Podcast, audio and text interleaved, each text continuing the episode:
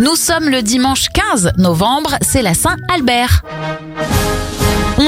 Que commencer cette éphéméride avec la Marseillaise. La baguette de pain naît officiellement en 1793. Autre invention, mais plus technologique, le microprocesseur est inventé en 1971 et c'est Intel qui le commercialisera en premier.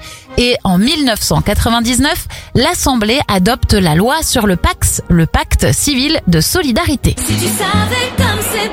Bon anniversaire à Jennifer, elle a 38 ans. 44 pour l'actrice Virginie Ledoyen, Laura Smet a 37 ans et le rappeur B.O.B a 32 ans.